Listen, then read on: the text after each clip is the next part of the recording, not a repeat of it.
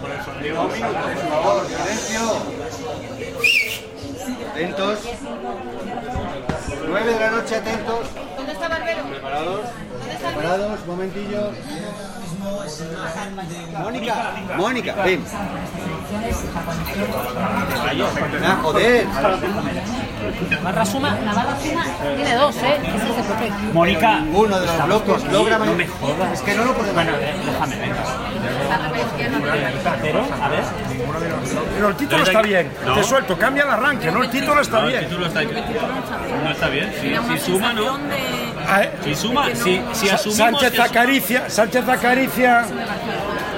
Si, asumimos. Pero entonces no es Sánchez, es la izquierda. Cerramos con el 33. Cerramos con el 33. Sí, sí, con el 33-12, porque necesito cerrar los gráficos con el ¿Qué hora es? 33-12. La menos 20. Cerramos con el 33. Sí, Carlos, coge y Carlos, con eso, con el 33. Bueno, pues sumádmelo, por favor.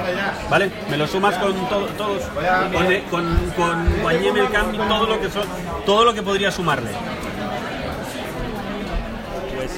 Acabam- acabamos de cerrar la edición de Europa, ¿Qué hora es? que son las 10 y 16. Un poco tarde, ¿no? Poquito tarde, un poquito tarde, pero bueno, y ahora tenemos hasta las 12 y media, una menos cuarto, para cerrar la edición que va a toda España, menos eh, la Comunidad de Madrid y Cataluña. ¿Y a qué hora se cierra Madrid y Cataluña? Eh, Madrid-Cataluña a las 3 menos cuarto. O sea, son tres periódicos. Son tres periódicos. Cuatro en realidad. En realidad cuatro con el de América.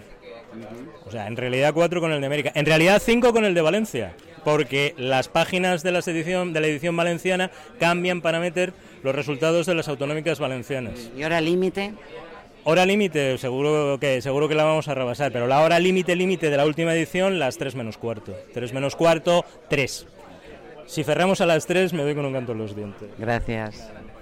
¿Qué tenemos que hacer para sacar la web y el periódico si nos cayera un meteorito? ¿No? Entonces, bueno, pues se ha hecho eh, una infraestructura que pueda solventar cualquier cosa para llevarle el- la información a los lectores, pasara lo que pasara, ¿no? Ah, pero aparte de meteoritos, sí que sabemos que ha habido varios ataques, Sí, ¿no? bueno, cada vez hay más ataques ¿no? en estas circunstancias, ¿no? Y, bueno, no te puedes permitir el lujo de que te impacte en un día como hoy, ¿no? Entonces, bueno, se han puesto todos los, re- lo- los recursos para que eso no pase. que hemos tenido tal subidón de lectores que nuestra contabilidad interna eh, ha saltado. En la Y- web. En la web, exacto, de, nuestros, de nuestra audiencia digital. Ha subido tanto que las máquinas dedicadas a la contabilidad no daban abasto y han tenido que incorporar nuevas máquinas. Eso lo hace un servicio exterior que se llama Chartbit y que tiene los ordenadores en, eh, fuera de España. Eh, no se lo esperaban ni ellos. ¿Y eso ha sido durante el recuento, durante...? Eso ha sido durante el recuento, que han sido horas críticas, y, y yo creo que es evidentemente por el mérito del periódico, pero también porque hay una expectación o había una expectación en España inmensa, que se ha visto la participación. Es decir, la gente ha vivido estas elecciones con una intensidad que no se veían, eh, yo creo que en las dos, incluso tres anteriores.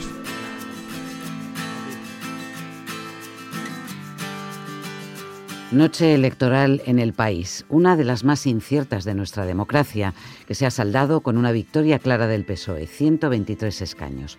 El Partido Popular se desploma y se queda con 66 diputados, seguido muy, muy, muy de cerca por Ciudadanos, que consigue 57. Podemos, junto a su marca catalana, en Comú Podem, suman 42, lejos de los 71 diputados que tenían hasta ahora. Vox irrumpe en el Congreso con 24 escaños, muy lejos de sus expectativas. Y el bloque de la derecha suma pues 147 escaños frente a PSOE y Podemos que le superan con 165. Ninguno alcanza la mayoría absoluta.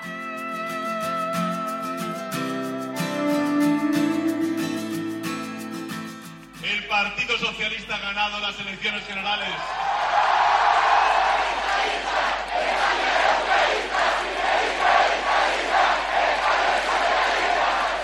José Hermida, ¿qué significa este triunfo para Sánchez y para el PSOE? Bueno, es la culminación de una larga travesía de Sánchez y una reválida eh, importantísima para él. Si ahora pensamos que hace un año el PSOE estaba hundido en las encuestas, eh, que seguía habiendo dudas a pesar de que él había ganado las primarias, de que pudiese eh, conducir el partido a buen puerto, hoy ha llegado a ese puerto ¿no? y se ha sentado como, como presidente del gobierno. Tendrá una cierta dificultad para, para consolidar la mayoría, pero, pero bueno, ha, ha devuelto al PSOE al primer puesto después de siete años, de ocho años. ¿no? Y es que ha ganado en muchas provincias, además. Y ha- se ha ganado en sitios, por ejemplo, ha ganado en Galicia que no había ganado nunca en 40 Ajá. años, ¿no? Y donde está el varón más importante del, del PP, que es Feijó. Eh, entonces, bueno, pues re- realmente eh, es un resultado para él muy, muy, muy importante.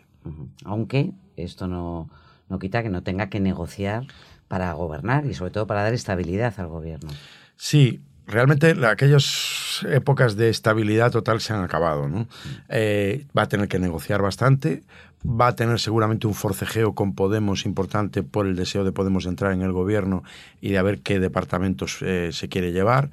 Y, y va a tener que seguir eh, haciendo un esfuerzo día a día en el Congreso por sacar adelante su mayoría y siempre con ese lastre que supone de alguna manera la dependencia de los independentistas, que va a ser el flanco por el que le ataquen mm, la oposición como le ha estado atacando todo este tiempo.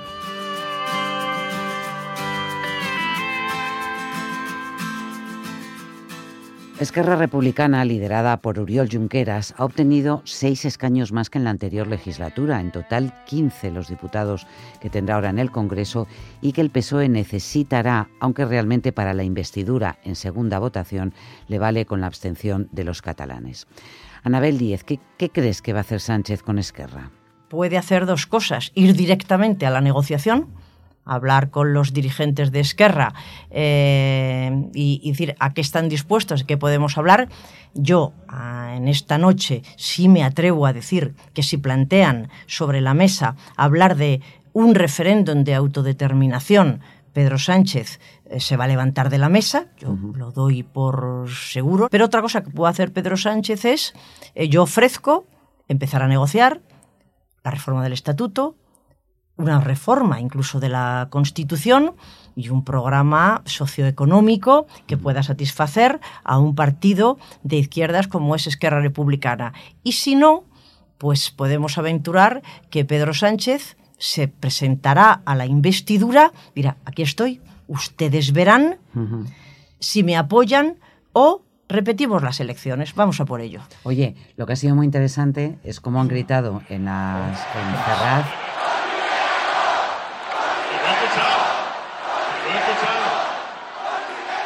Con Rivera no, con Rivera no. Desde 2008 no había ninguna razón de júbilo para los militantes del PSOE. Esa calle Ferraz tantas veces vacía, sin nadie, hoy eh, los militantes se han tomado la revancha. Se han tomado la revancha.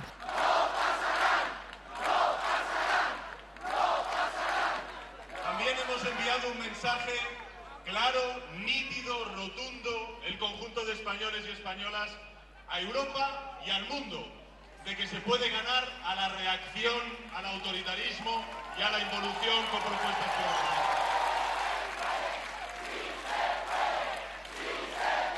Patricia González, ¿cómo está el ambiente en la, en la calle Génova? ¿Lo escuchas, Monse? Es el silencio. Ah, eso te iba a decir, que no, No escucho nada. No hay nadie. No, no una- algún grupillo de curiosos arremolinados, viéndose a ver, tal, pero no. Ya todas los- las personas que yo me he ido encontrando a lo largo de, de la tarde, las poquísimas personas que me he ido encontrando, se han ido aburridas y, y desoladas. Ujú. Entre ellos un vendedor de banderas, ¿no? De banderas Un españolas. vendedor de banderas, Javi, que llevaba una hora y pico y que me ha dicho que no había vendido ninguna, 5 euros la bandera, y, y me decía, ¿tú crees igual con, si cortan la calle? Y le decía, Javi, aquí la calle no la van a cortar. Yo que tú, me bajaba a Colón, Ujú. porque siempre hay que ayudar al compañero, ¿no? Y tienen a Vox ahí Y- al lado, sí. Y ahí, y ahí se ha ido eh, calle, la calle abajo a ver si encontraba algo.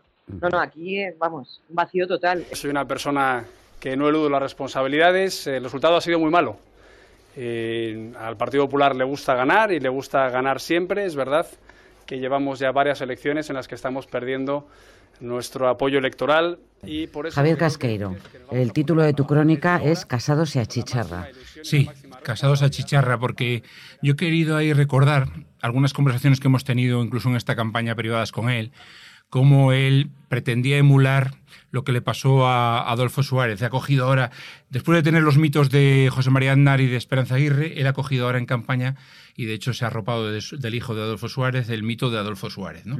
Y él nos iba diciendo que él estaba por España y por salvar España estaba dispuesto literalmente a achicharrarse en los primeros 100 días de su llegada a la Moncloa para hacer todas las contrarreformas, todas las medidas y para aplicar el 155 más duro por Cataluña. Bueno, pues la conclusión a la que yo llego ahí, por eso he titulado de esa manera, es que se ha achicharrado, pero no los 100 primeros días de después de llegar a la Moncloa, sino incluso antes de llegar. El precedente que siempre se manejaba en el Partido Popular es las elecciones de 1989. Eh, entonces el PP bajó hasta 101 diputados y agarrándose de UPN y de centristas de Galicia, que se llamaba entonces, subió a 105, aquello provocó una catarsis total. Con lo cual, Bonse- se ha quedado con 66. Claro, claro, claro. Con lo cual, si aquello provocó una catarsis total, 66 escaños ahora, muy por debajo de cualquier previsión, de las peores previsiones que tenían en el PP, y con Ciudadanos además pisándote los talones, esto tendría que provocar ahora algo muy gordo en el Partido Popular. ¿Pero crees que va a ser ahora o va a ser después de la segunda vuelta electoral que tenemos el 26 de mayo? Siempre que ha pasado algo así, en cualquier partido, en el Partido Popular y en los demás, algún sector interno existía que estaba a la espera. Pero yo tengo dudas porque ahora es que han quedado laminados todos. No hay sorayistas en el PP, no hay marianistas en el PP, no hay nadie. Todas las listas han sido diseñadas por él, con sus amigos y con gente de su cuerda. Entonces, ¿quién podría aparecer? ahora en el Partido Popular a la hora de plantearse una nueva refundación. La verdad que eso es una incógnita total, total.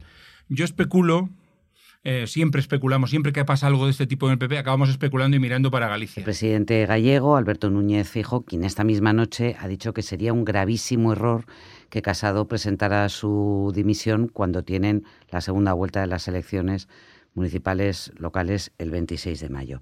Pero es que Ciudadanos, Javier, está pisándole los talones al PP. Desde luego es un empate técnico.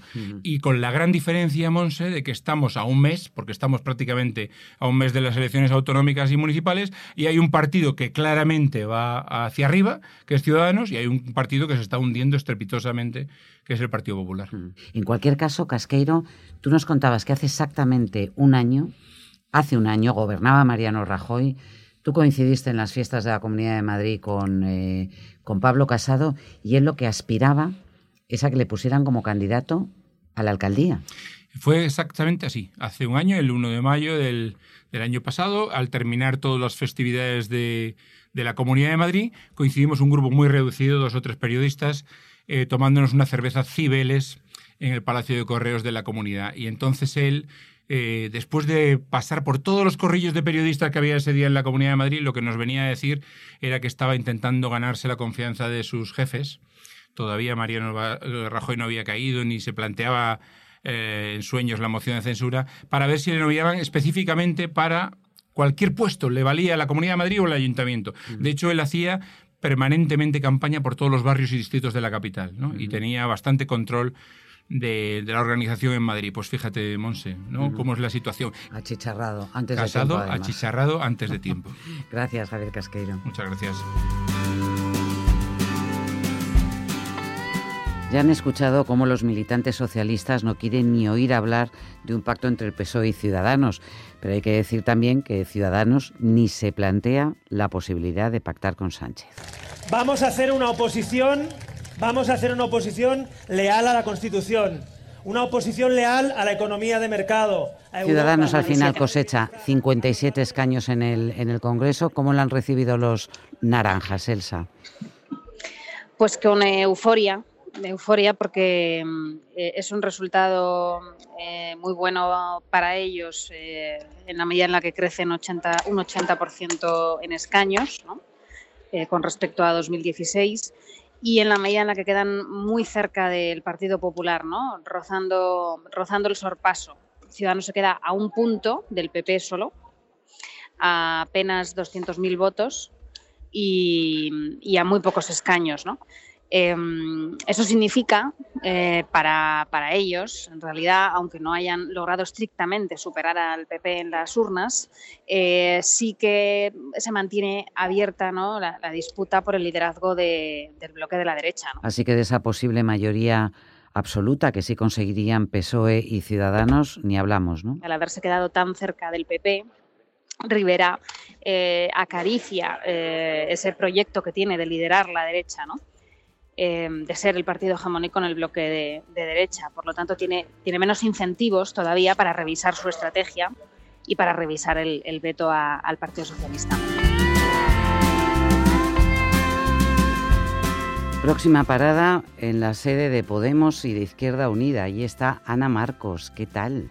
Pues a ver, eh, es, es, es, raro, ¿no? Porque han perdido 30 diputados, más de un millón de votos, pero sale Pablo Iglesias sonriente, con Alberto Garzón, Garzón más sonriente, con Irene Montero más sonriente todavía. Uh -huh. Es un poco esta idea que ha transmitido durante toda la campaña. Esto ya no va de ganar, estamos en una época de, de pactos y aquí, aquí había, había, que gobernar. Uh -huh. Y para gobernar había que sumar. Entonces, eh, literalmente ha dicho, hemos cumplido nuestro objetivo que era sumar para gobernar. Uh -huh. Y ha mostrado claramente su voluntad de formar parte de un gobierno con Pedro Sánchez. Sí, ha llamado a Pedro Sánchez, eh, le ha felicitado y le ha dicho que, que, se pongan a trabajar y que su voluntad es for formar un gobierno. No ha contado lo que ha dicho Pedro Sánchez, pero se ha dicho que viene una época de reuniones y que pide mucha discreción y paciencia a los periodistas porque tendrán que hacer un programa de gobierno, ha dicho ya directamente. Nos hubiera gustado un resultado mejor, pero es un resultado suficiente para cumplir los dos objetivos con los que planteamos esta campaña electoral. El primero, frenar a la derecha y a la extrema derecha, y el segundo, construir un gobierno de coalición de izquierdas. Finalmente, Vox cosechó 24 escaños, muy lejos de ese elefante que muchos se temían que entrara como en cacharrería en el Parlamento español. Miguel González ha estado en la plaza de Margaret Thatcher, donde se reunía la formación de Santiago Abascal. ¿Qué tal, Miguel? Pues eh, digamos que la sensación ha sido de, de, decepción, porque había unas expectativas muy altas.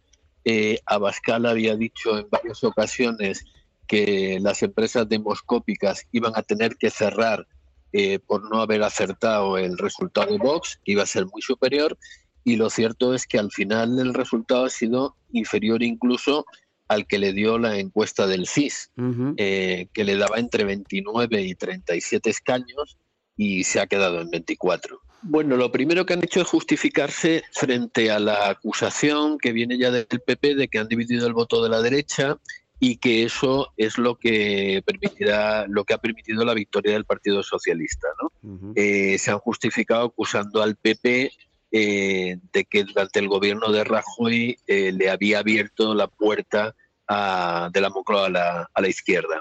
Mm. Y luego, respecto a su propio resultado, no han entrado mucho, pero se han quejado, bueno, pues desde la exclusión de Abascal de los debates televisivos de candidatos, a no haber tenido medios, al acoso que han tenido en algunos mítines.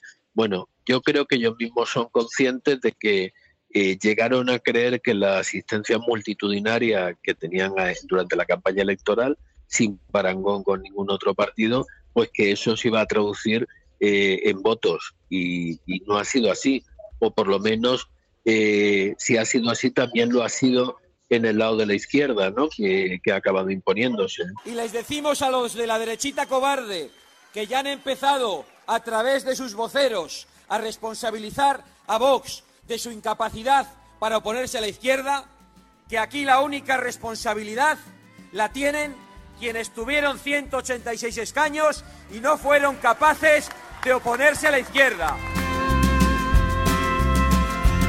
En Cataluña la participación fue masiva, la más alta desde 1982. Junqueras y Esquerra Republicana obtuvieron 15 diputados y el PSC, los socialistas catalanes, 12. Siete consiguió Junts per Catalunya y siete en Comú Podem.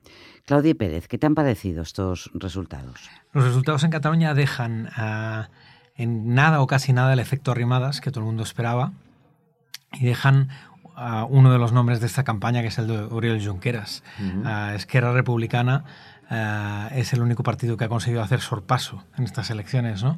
Pero sí que en Cataluña hay un sorpaso clarísimo, es Esquerra Republicana ganando las elecciones por primera vez uh -huh.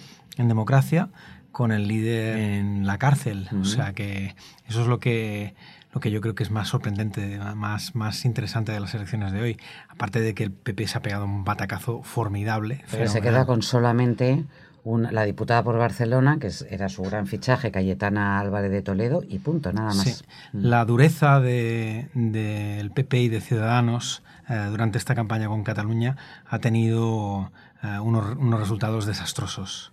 Oye, PSC. IZ ha logrado una cierta imagen de centralidad uh, que el PSOE había perdido en Cataluña. Mm. Um, digamos que en los años más duros de, del desafío independentista, uh, muchos de los votantes del PSC se fueron hacia Ciudadanos.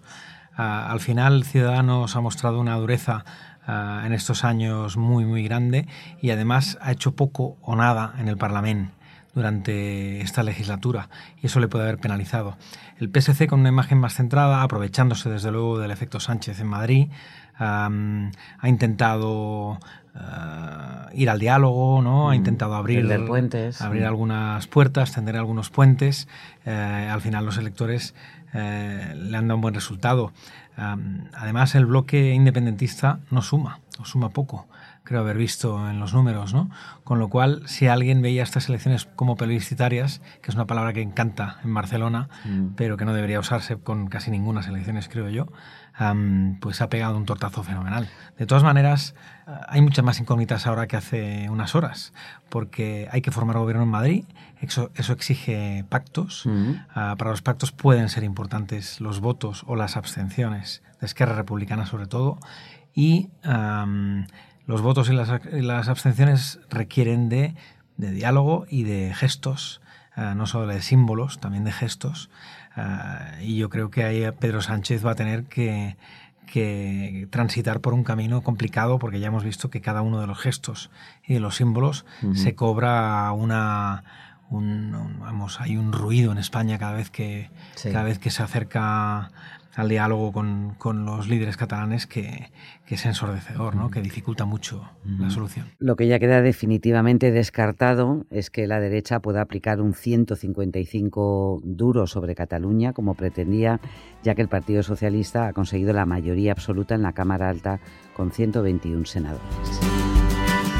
Y en la comunidad valenciana, que celebraba elecciones autonómicas adelantadas coincidiendo con las eh, generales, Partido Socialista, Compromís y Podemos pueden reeditar el pacto del Botanic que les llevó al gobierno porque han conseguido dos escaños más de los que necesitaban para revalidar su mayoría absoluta. A ver, Kiko Llaneras, al final las encuestas no iban tan desencaminadas. No, han estado, han estado bastante bien. Han estado bastante bien. Yo creo que uh, el, pues el mayor, la mayor desviación ha sido con el Partido Popular, que se ha quedado tres, tres puntos por debajo de lo que decía nuestro promedio. Pero bueno, es un error que, vamos, ya, ya, lo, ya lo firmo para otras veces. Ya, pero entonces al final este sistema de, de predicción que hace un promedio entre todas las demás encuestas se ha demostrado bastante fiable. Sí, sabemos que, bueno, unas veces estamos más cerca y otras, y otras menos, pero en general es una buena aproximación. Uh, estamos a veces en manos de que la última semana pasen cosas. Es verdad que esta vez uh, no ha habido grandes movimientos en la última semana. Y luego teníamos el gran miedo de, de, de Vox, ¿no? que era un, partido nuevo. Eso siempre introduce una incertidumbre mayor. Pero entonces, una de las conclusiones es que los indecisos, que las encuestas, la cocina de las encuestas acaban atribuyendo en uh -huh. función de su historial, de a quién recuerdan que han votado, de sus simpatías, al final han acertado al colocarlos en una opción o en otra, ¿no? Eso es, eso es. Más o menos, pues los que digamos tienen un voto probable, ¿no? Como decimos muchas veces, pues efectivamente lo tenían. Y luego los que eran indecisos genuinos, pues, pues habrán acabado un poco repartiéndose un poco entre todas las opciones como, uh -huh. como esperamos. Y luego además creo que también ha sido clave a no llevarnos una sorpresa con la, con la participación. Se esperaba más participación que en el 16. Eh, yo creo que ha habido un poquito más incluso de, sí. la, de la esperada, que, que, creo que le ha venido bien probablemente a la izquierda para que eh, me bata un poco a las, a las encuestas por un, por un poquito. Uh -huh. O sea que en esta ocasión la cocina ¿Mm? Estaba en su punto de sal. Ha estado, ha estado, ha estado muy bien. Gracias, Kiko. Nada, vosotros. Y la primera... Dentro, dentro de lo ¿Eh? que cabe... Directora, dígame usted. Explícame esta portada. Bueno, lo importante de esta portada es resaltar las dos cosas más mm, eh, decisivas que han sucedido esta noche. Es que el Partido Socialista ha ganado las elecciones claramente, pero que necesita pactar. No tiene la mayoría absoluta, tiene que pactar. Eso es lo que veníamos hablando desde hace tantos días, de que iba a ser necesario una negociación entre partidos. Bueno, pues ahora está claro, pero está claro también quién manda en esa negociación. En esa negociación manda el Partido Socialista.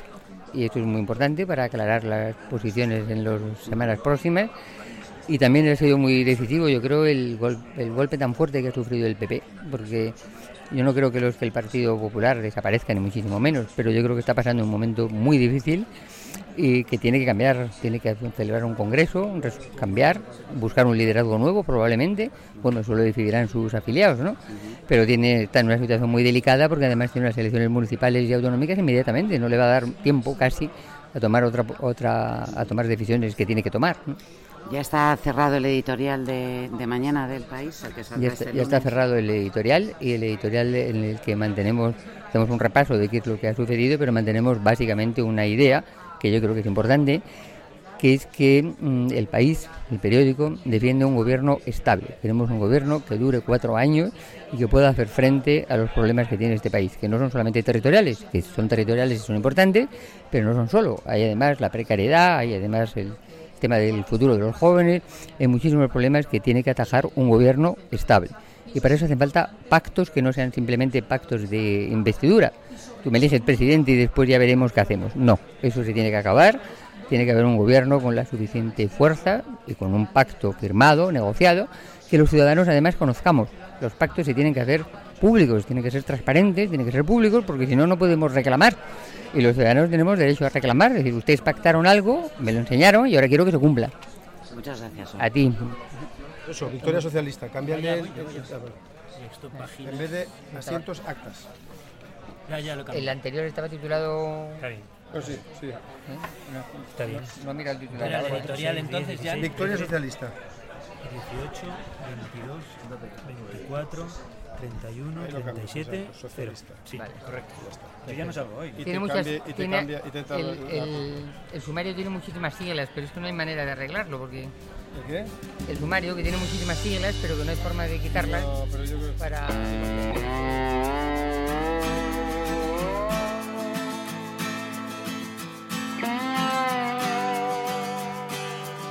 Y este es el capítulo final de 616 escaños, el podcast que hemos hecho en la redacción del país en este trepidante mes de abril de 2019. En la producción ejecutiva ha estado María Fabra y en la dirección técnica José Juan Morales. Yo soy Montserrat Domínguez. Gracias por escucharnos y hasta pronto.